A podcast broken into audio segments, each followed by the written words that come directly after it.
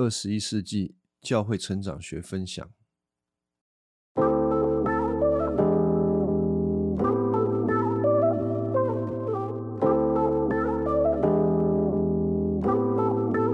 我们第一章讲福音有一定的范围，福音是什么？我们谈了三点，又谈到福音不是什么啊，谈了许多跟福音相关的，又谈到福音是教会最重要的一件事情。那如果你听前面那几集，你听来听去，你发现说，哎呦，你好像还是没有讲到，可不可以清楚的告诉我福音是什么？给我一个清楚的定义，好不好呢？啊，困难的地方就在这里啊。比如说保罗在定义福音的时候，你发现他每一卷书里面讲的都不太一样。圣经的作者他会用不同的方式来谈福音，福音不能够，凯勒牧师说，福音不能够塞进一个单一化的公式里面，好像说你要跟人家传福音，你就要按照某一个 SOP。举例来说，有些教会会很熟悉的，呃，用四律来传福音。那四律的本身是对的吗？啊，是对的。有没有错误？没有错误。然而，以凯勒牧师的说法来看，这个四律传福音的方式是不够丰富的。即便他接受了这个四律，但是他真的明白这个福音跟他的关系，用福音来认识这个神吗？不够。我有的时候会问教会的弟兄姐妹说：“你觉得福音是什么？”啊，我说他觉得他就是一个挺主观的问题。你觉得？我会跟他说：“你不要给我用经文来回答我，经文的回答我都知道了。保罗说什么？保罗说什么？但是我要的是你觉得你在信仰当中。”福音到底是什么？我要你回答，用自己的话来回答。可是很多人对这一个问题是很难回答的。哎呀，对啊，那福音到底是什么？要讲清楚的时候也没有那么容易。而同时，我可以给大家一些弹性来讲这个福音。为什么呢？其实，当一个人认识福音跟这个人有关系的时候，他在生命的每一个阶段。对福音的认识都会不太一样啊，这个原因也是他的生命不断的在成长，对福音就会有更深的认识。所以，我们很难说传福音用一种单一的模式，好像就是凯勒牧师说，想要创造某一种单一的形式，一体适用的福音的呈现方式啊，企图放诸四海，当做。一个正统的信仰测试标准。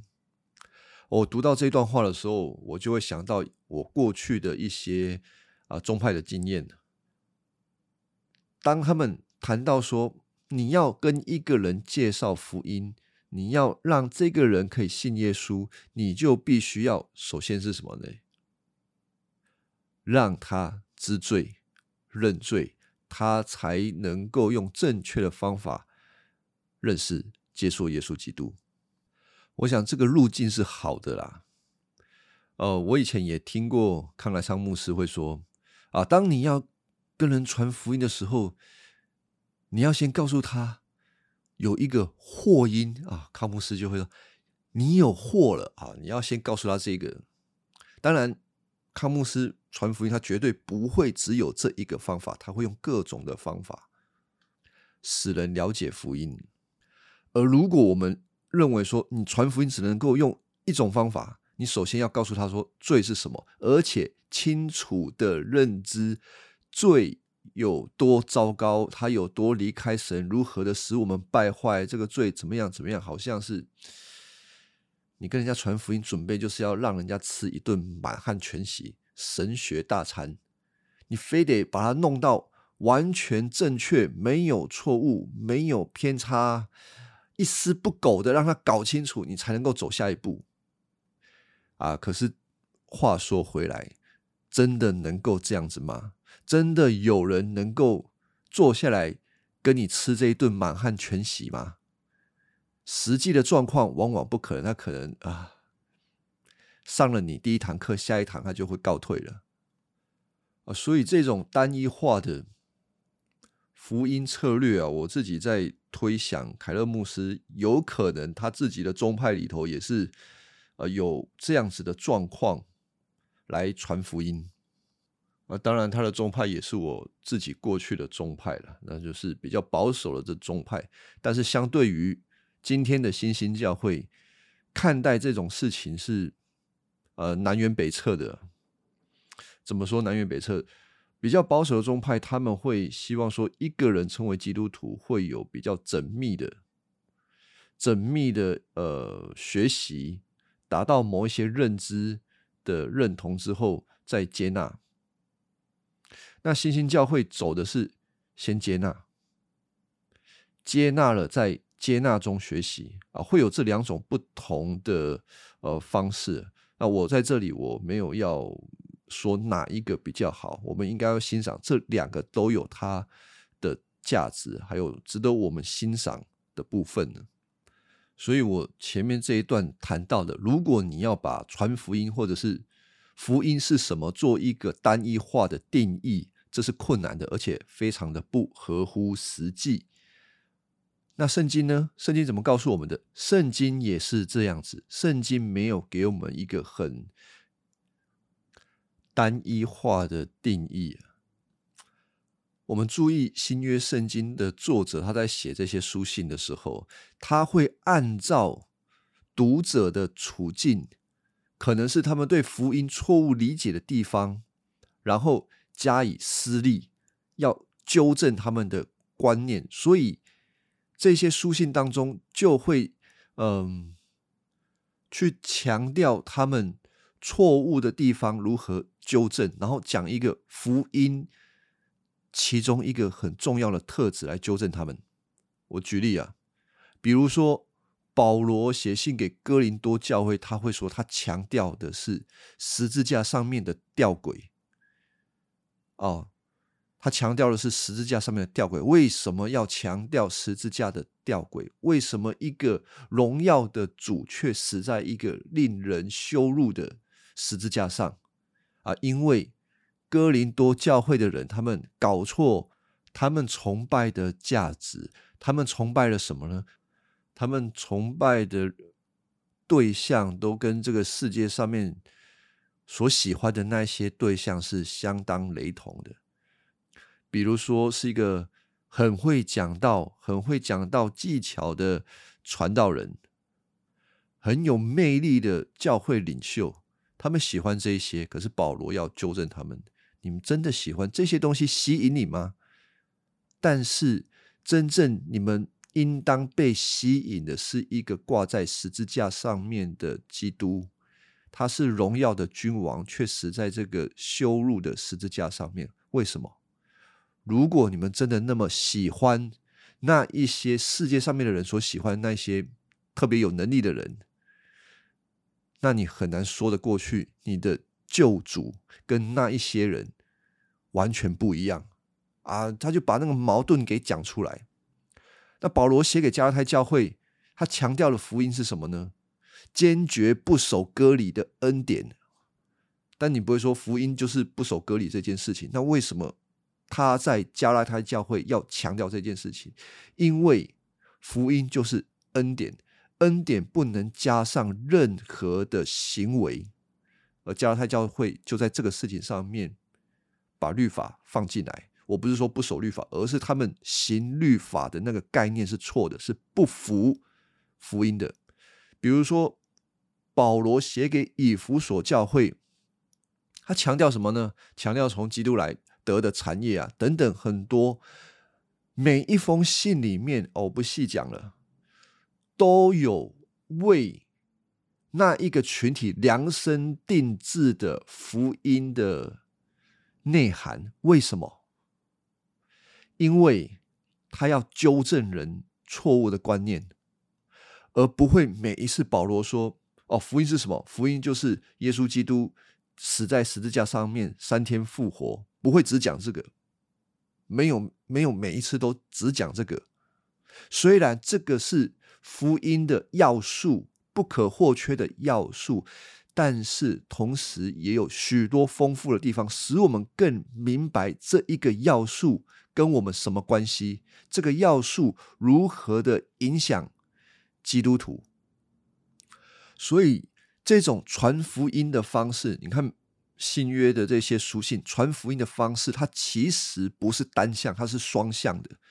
虽然我们只看到单向的啊，保罗啊、彼得啊，他们写单向的信给他们，但实际上很多的书信是保罗看到教会的问题，他有看到问题之后，对这些问题的回应、指正，所以它是一个双向的。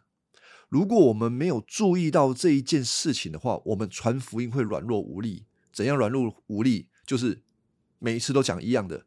你要信耶稣啊，信耶稣让你得永生啊，信耶稣祝福你啊，耶稣替你死在十字架上面，你还不回应他，你这样子，就人家听了就哦，拜托不要再讲了，我都知道了，不要再讲了。凯勒牧师也谈到了福类福音的作者谈到福音会用两种措辞啊，解释一下福类福音。福类福音跟这个对观福音是。相呃相似的词啊，他们都在称三本福音书叫做福类福音，或者是对观福音，就是马太、马可、路加这三本叫做福类福音。好，他说这个福类福音啊，一向会使用国度这个概念，国度啊，天国、上帝的国、神的国，好这些关于国度的，但是这个词。你到了约翰福音里面就看不到了？难道约翰不不没有没有这个他的福音里面不包括天国吗？哦，不是，他有他对福音的侧重点。约翰强调的是生命，所以福音使你得到什么呢？如果你从福类福音来看，它就是要你仰望那一个将要来临的国度，他来了。你看到耶稣基督赶鬼的时候，他。来了，并且在未来的某一个时间点，他要完全的来临。哦，这是福类福音要给我们得出的一个盼望。那约翰福音呢？它重点不在于那一个呃完整的国度什么时候来临，它完整国度现在我们的生命如何跟基督有一个团契的关系？所以生命跟国度。它都是呃福音的内涵。当你进到那一个永远的国度的时候，你也是得到了永远的生命。只是国度它是一个比较导向未来的，是一个群体的。而约翰强调的神的国度里面比较属于个人的内在层面的。所以弗雷福音跟约翰的福音。虽然主题上面不同，但他们都在强化了福音本身构成的一个内涵，丰富的内涵。所以到这里要拆掉大家一个观念，就是传讲福音没有一定的大纲。好，那接下来呢？接下来要问，我们要开始讲福音到底是什么了吗？啊，不好意思，还没有。这个凯勒牧师他很有趣哦，他这个第一章、第二章。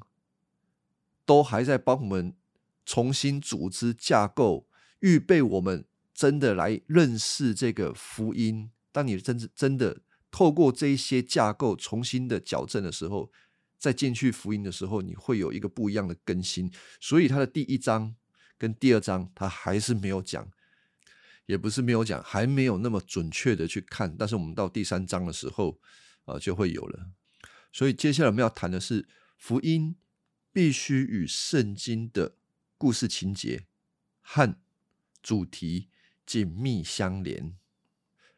我知道这个这个部分，大多数的基督徒都很陌生，因为我们很少学习读圣经的方法。我们读圣经是没有方法的。我不知道大家有没有注意到这件事情呢？教会。会鼓励我们读圣经，但是教会很少教导我们读圣经是要有方法的。教会没有教，还有我们也不喜欢学了。老实讲，我们不喜欢学习。有些人会觉得啊，我工作压力已经很大了，我读圣经我还要学习，难道我不能舒服一点吗？你做世界上面所有的工作职业，你难道就可以用一样的态度面对吗？不可能嘛！所有的事情都要学习啊，何况如果你觉得这不是你觉得的问题，当你成为基督徒，你该有的韧性就是圣经是上帝的话，上帝说话一定是有系统、有逻辑，他不会想到什么，突然做了一件事情，讲了一句话，前后不相干。可是圣经的事件描述却让我们看到，它并没有给我们一个很清晰的架构。除非我们有一个客观的、科学的方式来看，客观科学的意思就是，不是你说了什么就是什么，不是你的解释就一定是对的，除非你可以指出你这个解释是很合理的、前后一致的。而凯勒牧师在这一段，他就是在提醒我们：我们读圣经的时候。都会有这两种方式，或者说这两种前提进来读圣经、解释圣经、应用圣经，只是你没有被人提醒你是这样子读圣经的。好，第一个故事情节式的读圣经方法，他会很着重在。每一段圣经故事当中所给我们的教导跟榜样，比如说我们看到挪亚，哇，他真的是一个很忍耐的传道人，花了一百二十年盖方舟啊，我们应该要效法他。还会效法什么呢？效法亚伯拉罕啊，他真是一个信心的伟人，我们要效法他，即便我们不知道要干什么的时候，顺从上帝的话啊，勇敢的往前行吧。比如说大卫，大卫真的是一个勇敢的呃君王。他还没有当君王的时候啦，他看到歌利亚就很勇敢的上前去，用石头击败了歌利亚。啊，这一些小故事构成了我们的一些榜样。啊，这个也在儿童主日学的时候常常被拿出来教导。啊，我相信有很多从小在教会长大的，你跟他说圣经在教什么，他。清楚的不得了，就是一堆的圣经伟人，但是，哎，但是什么？这样教出来的小孩子，我这样好像会冒犯很多人。他很容易把福音当做是道德教训啊，要求你做一个嗯好的人、勇敢的人、有信心的人啊，会变成这样子。你不太容易让那个孩子借着这些故事看到。看到上帝的作为，看到恩典在哪里，他们要如何依靠恩典这件事情。而另外一种读圣经的方法，凯勒说主题性的。如果有读过系统神学的呃弟兄姐妹，他们就会知道什么叫做主题性的。他在帮助我们认识圣经里面，呃。在讲什么？系统神学，它会有很多很多的主题。它在告诉我们，我们信的是什么。比如说，圣经是什么？神是怎样的神？而人是怎样的人？罪是什么？堕落是什么？救恩是什么？成圣是什么？末世是什么？教会是什么？等等。他把每一个主题。分得很清楚，分得很干净，条列式的把它写下来，告诉你你信的是这样子。这种系统神学的读经方式，它会有一些副作用啊。它的副作用正好是它的这个它的特征，它的强项，因为它把每一个题目讲的透彻，讲的清楚。它用的是一种总原则。用全本圣经讲这个题目的总原则是什么？归纳分析出来的。所以基本上啊啊，这些既有的系统神学讨论的题目，从历史当中我们都可以找到呃依循，而且基本上它都是依循在圣经上面，所以它很着重的就是什么是对，什么是错。而系统神学学很多的人呢，他会有一个特征，就是逻辑能力很强，批判能力很强。当一个人开始讲论他的信仰的时候，他马上那个雷达就 很敏感。嗯啊，你这个东西什么东西讲错了？你这个什么东西不够对？我告诉你，比较对的是什么？关于这方面的东西，我可以跟大家分享很多啦。但是时间有限，我不要讲太多。这个一个东西，它有它的好处，就会有它的坏处。但是我们一定要学习好处，尽量避免那个坏处。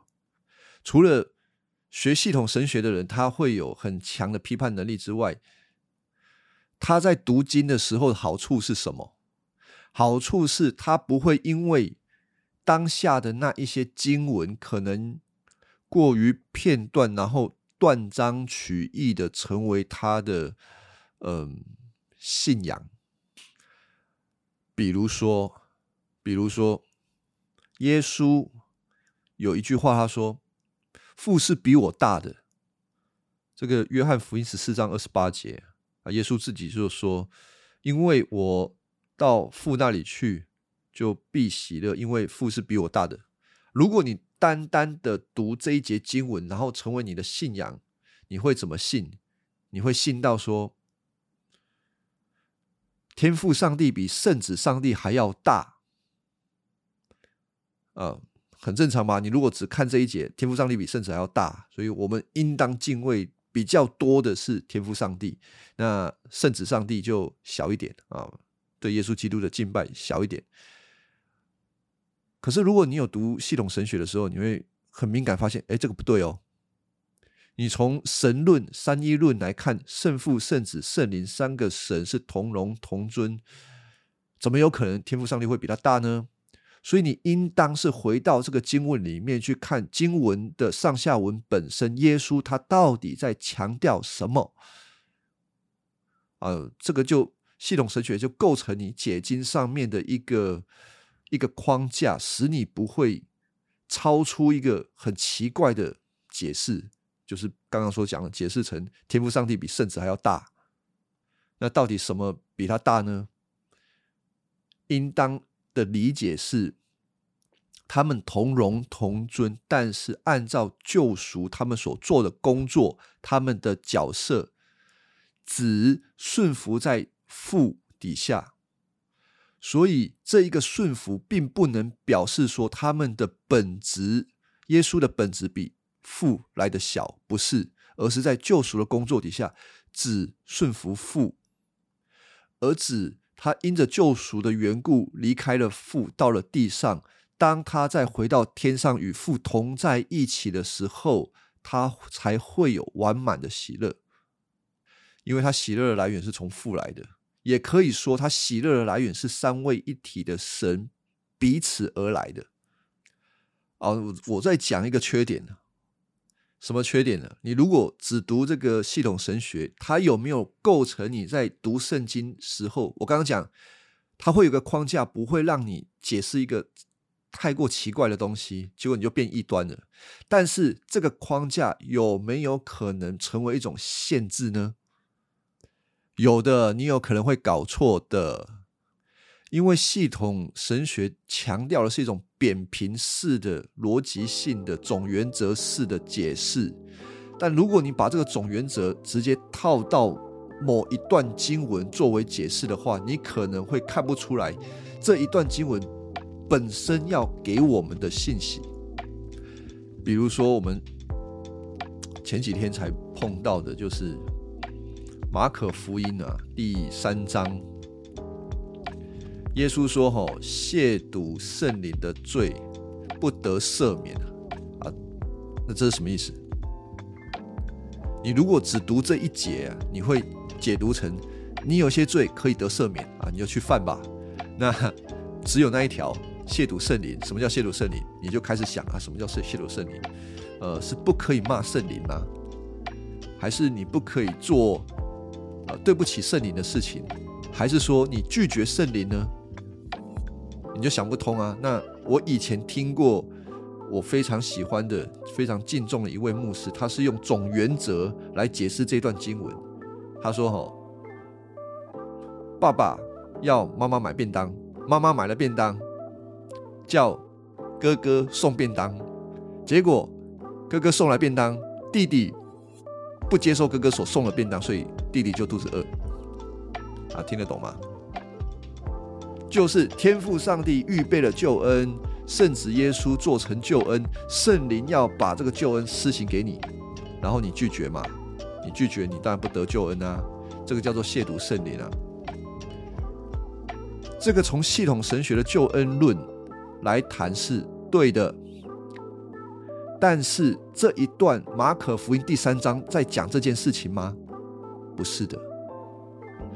所以，如果我们已经有很多的总原则，把总原则拿来解读我们的这个圣经的时候，它有好处，也会有坏处。但是成熟的读圣经，应当是你会使用到好处，避免坏处。我讲到这边讲了二十几分钟，只谈到了这一段落的一半而已。我想就先讲到这边，下一次我会再更详细的去介绍凯勒牧师所说的故事情节，还有所谓的救赎历史跟这个故事情节怎么样配搭，然后又有主题，哦，这个是非常丰富的，使我们在认识福音这件事情有更多的广度啊，更多的应用啊，原来圣经给我们的福音是这样子的丰富。就先讲到这里。